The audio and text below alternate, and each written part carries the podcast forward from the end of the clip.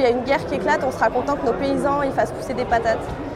Vous venez d'entendre Mariana Briançon, élue Miss France Agricole 2022. C'était au Salon de l'Agriculture le 28 février dernier, quatre jours après le début de l'invasion de l'Ukraine par la Russie. On lui demandait alors quel message elle avait envie de faire passer aux candidats à la présidentielle.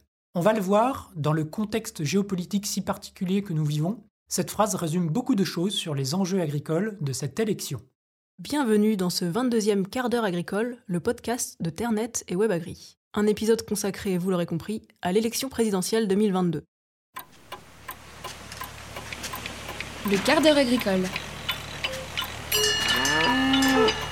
Le podcast qui vous donne une bonne excuse pour être en retard.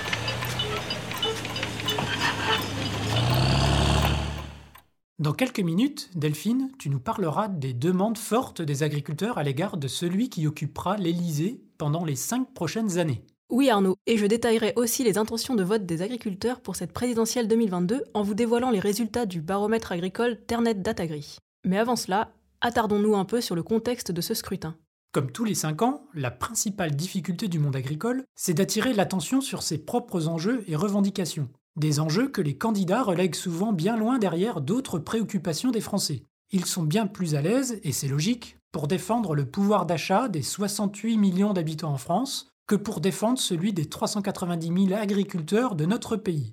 Pour y parvenir, le Salon de l'agriculture, qui dure une grosse semaine entre fin février et début mars, est l'événement idéal. Vous n'avez jamais d'indigestion au salon Comment vous faites? Non, mais j'aime beaucoup les produits de la ferme, moi. La plus grande vitrine de l'agriculture française à Paris est parfaitement bien placée dans l'agenda d'une campagne présidentielle pour justement faire un focus sur ces questions agricoles. La rémunération des agriculteurs ou les moyens de production, entre autres. Vous êtes des pantins de l'Europe. Ah oui, oui, mais ça c'est facile. euh, Ah oui, c'est facile de venir pavaner comme ça. Ben non, on vient tous les ans et Ah c'est ouais. toujours la même chose. Si on vient pas, si on vient pas, on est des trouillards. Si on vient, on vient se pavaner. Non, on vient Bah, d'abord. dans tous les cas, soit vous êtes des trouillards, soit vous êtes des Bah voilà, mais, c'est vous qui nous enfermez là dans ce truc-là. Et ça fait avancer le schmilblick, non. Donc vous avez le Premier Les, les ministre en face résultats, de vous. nous, on juge sur les résultats, vous n'y a pas de résultats. C'est quoi les résultats? Et les candidats à la présidentielle, à de rares exceptions près comme Jean-Luc Mélenchon, en font un passage obligé pour défendre leurs propositions. Cette édition 2022 du Salon de l'Agriculture, l'édition dite des retrouvailles, devait constituer, comme en 2017, une vitrine des enjeux agricoles. Mais l'invasion de l'Ukraine par la Russie, déclenchée deux jours avant l'ouverture de la plus grande ferme de France, a eu raison des parades électorales. Candidat pour un second mandat, Emmanuel Macron est simplement venu couper le ruban inaugural avant même l'arrivée du grand public. Puis il est reparti fissa suivre de près les événements ukrainiens. Pendant plus d'une semaine, c'était bien le salon des retrouvailles, mais Poutine a gâché la fête, et il a rendu insignifiantes les visites des autres prétendants à l'Élysée. Mais souvenez-vous de la phrase de notre Miss France agricole 2022. Quand une guerre éclate, on est bien content de pouvoir manger des patates et de pouvoir manger tout court. Certes, le début de la guerre a quelque peu torpillé ce moment fort qui est le salon, mais quand c'est le premier exportateur mondial de blé qui envahit un autre grand producteur et exportateur de blé, et quand à eux deux, la Russie et l'Ukraine représentent près d'un tiers du marché international du blé, on comprend vite, comme Mariana, que l'enjeu de la souveraineté alimentaire doit retrouver une place de choix dans les débats agricoles. La Russie et l'Ukraine ne peuvent plus exporter leur production, les pays importateurs, en particulier les pays du Maghreb, ne peuvent plus compter sur cette source importante d'approvisionnement. Le conflit va chambouler à moyen et long terme la géopolitique du blé, c'est certain. Cette guerre aux portes de l'Europe relance le débat sur la place de la France dans cet échiquier mondial, car qui dit souveraineté alimentaire dit production agricole forte. Et ces enjeux doivent remettre en lumière des revendications des agriculteurs, car pour développer une production agricole, il faut d'abord des moyens de production adaptés. Quels moyens alternatifs va-t-on donner aux agriculteurs à qui on restreint l'usage des produits phytosanitaires? Quels moyens va-t-on mobiliser pour chercher et mettre en place ces solutions alternatives? Il faut aussi mieux préserver les surfaces agricoles. Quelles mesures seront adoptées pour limiter encore une artificialisation des terres toujours trop importante Il faut aussi des agriculteurs suffisamment nombreux. Quels dispositifs pour faciliter la transmission des exploitations? Et surtout, il faut des prix suffisamment rémunérateurs pour maintenir des agriculteurs sur l'ensemble du territoire et dans toutes les productions.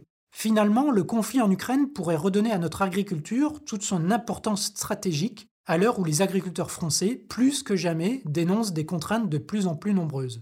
À l'échelle européenne, le conflit remet déjà en cause certains choix, en particulier celui de la stratégie de la fourche à la fourchette, qui, selon ses détracteurs, conduirait à une baisse de la production agricole dans l'Union européenne. Ce n'est clairement plus ce que défendent d'ailleurs les principaux candidats à la présidentielle. Et c'est dans ce contexte bien particulier que Ternet s'est tourné vers les agriculteurs, justement, avec une question très simple. Vous, président, quelles seraient vos premières mesures pour l'agriculture? Delphine, est-ce que tu peux nous en dire un peu plus sur les réponses qu'ils nous ont données? Alors, les 400 agriculteurs qui ont répondu à cette question via un article de Ternet sont plutôt d'accord sur un point. Si l'on veut assurer un avenir à l'agriculture française, il faut avant tout assurer aux agriculteurs une juste rémunération de leur travail. Car si plusieurs mesures ont été prises ces dernières années pour rééquilibrer le partage de la valeur au sein de la chaîne alimentaire, force est de constater que les résultats ne sont pas encore au rendez-vous. Il y en aura le bol de se faire taper dessus en permanence. On ne sait pas comment boucler la fin de mois. Quelles seraient alors les premières mesures agricoles des agriculteurs s'ils étaient amenés à diriger le pays? Plusieurs souhaitent logiquement faire appliquer les lois EGalim, par exemple en instaurant un service public dédié spécifiquement à leur respect, ce qui pourrait se faire par le contrôle ou l'organisation mensuelle de revues de prix payés minimum, ou alors en imposant par la loi aux industriels de payer le lait à sa juste valeur. D'autres ne comptent plus sur cette loi et proposent une rémunération pour les services environnementaux rendus comme la captation du carbone ou l'entretien du paysage. Ils souhaitent parfois rendre le revenu agricole non imposable ou même revenir au prix garanti. Le sujet de la rémunération semble en effet plus vaste que celui des relations commerciales encadrées par les lois EGalim, une thématique qui n'a été citée comme prioritaire que par 10% des répondants. Certains proposent ainsi de rétablir les offices afin de garantir les prix payés aux agriculteurs, ou encore des prix fixés par l'État lui-même, prenant en compte la moyenne de coûts de production par région.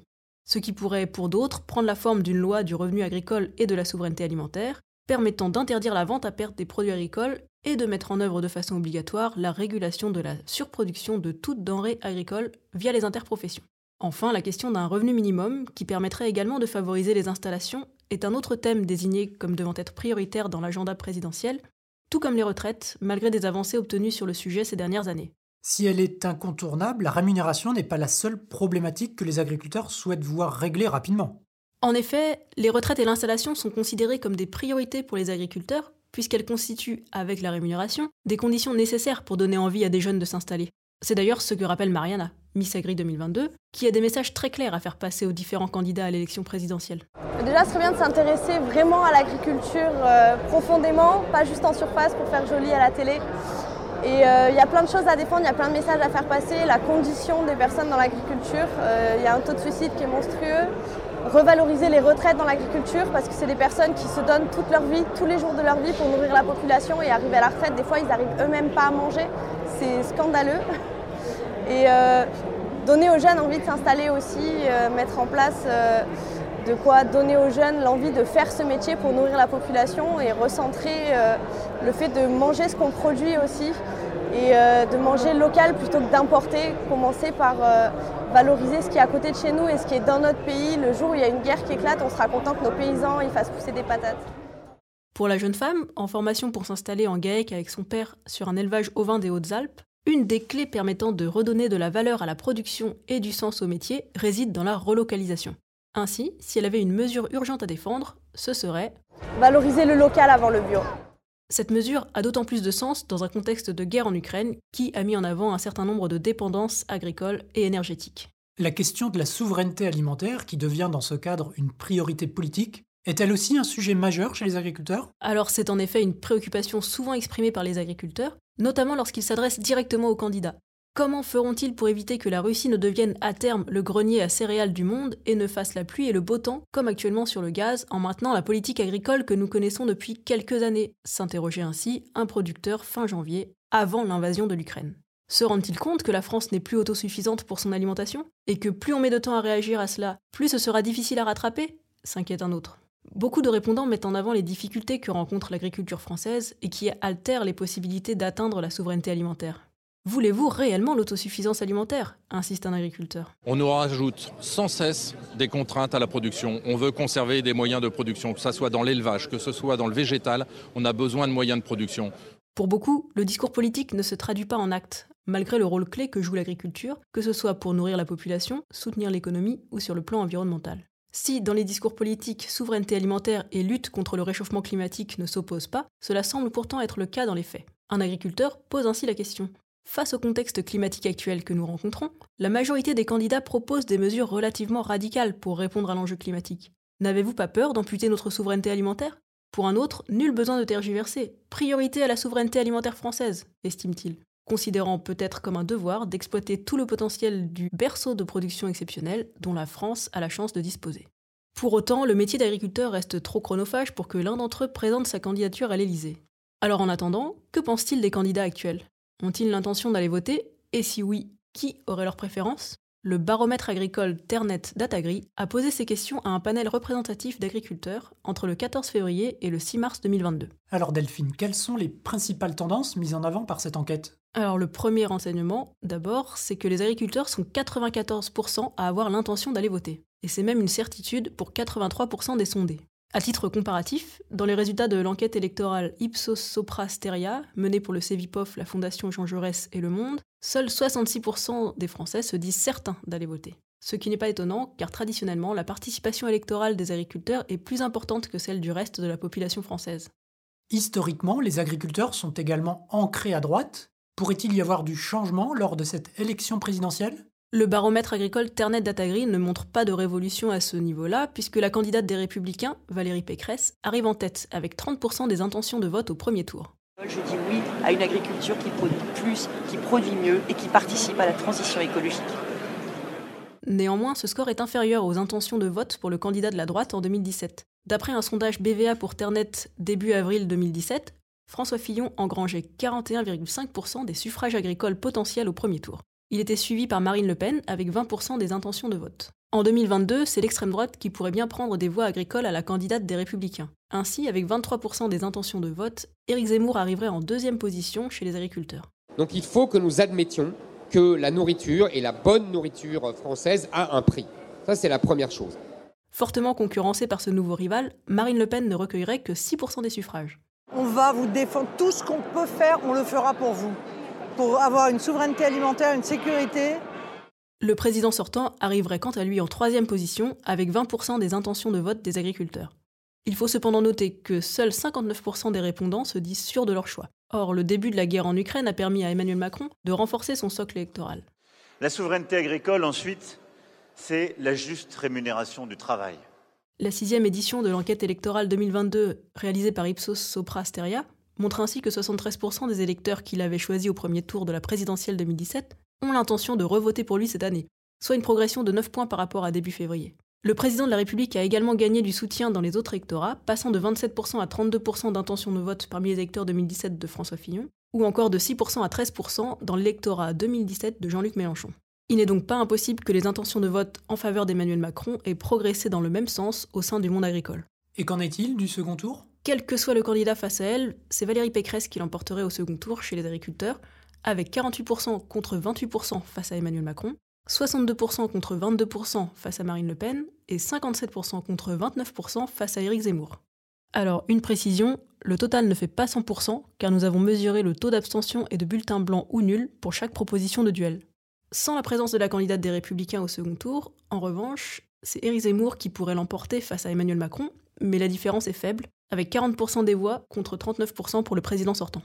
Éric Zemmour sortirait également vainqueur d'un duel contre Marine Le Pen, avec 39% des voix contre 30% à la candidate du Rassemblement national. Le taux de bulletin blanc ou nul serait alors le plus important dans ce cas de figure, à 18%, tout comme le taux d'abstention qui atteindrait 13%. Et la gauche dans tout ça? Comme nous l'avons déjà mentionné, la surreprésentation du vote de droite chez les agriculteurs est traditionnelle. Elle s'explique par plusieurs facteurs sociologiques qui favorisent un vote à droite, comme le statut d'indépendant des chefs d'exploitation agricole, ce qui les amène le plus souvent à partager les orientations politiques des indépendants, une appartenance religieuse plus forte que la moyenne française, le fait que les agriculteurs soient davantage propriétaires de leur résidence principale que le reste de la population, et enfin une moyenne d'âge assez élevée. D'après notre baromètre agricole, les candidats de gauche ne récolteraient que de très faibles suffrages, 1,5% pour Jean-Luc Mélenchon, 1,3% pour Yannick Jadot ou 1,3% aussi pour Fabien Roussel. Mais on peut noter par contre que si l'on s'en tient uniquement au programme agricole, seul Fabien Roussel pourrait séduire les agriculteurs. Il ne doit plus être possible de vendre à perte, sinon personne ne va s'engager dans cette profession. S'il devait absolument choisir un candidat étiqueté à gauche, les agriculteurs seraient ainsi 48% à préférer le candidat communiste. Le moins rassembleur serait de son côté Yannick Jadot, qui obtiendrait 6% des suffrages. Merci Delphine. En tout cas, qu'il s'agisse d'un nouveau quinquennat pour Emmanuel Macron ou que l'on voit s'installer un nouveau locataire à l'Élysée, les 100 premiers jours du prochain président seront scrutés avec attention par les agriculteurs. Merci à tous de nous avoir écoutés. Rendez-vous dans un mois pour un prochain épisode du quart d'heure agricole. Et si ce n'est pas encore fait, abonnez-vous pour être certain de n'en rater aucun.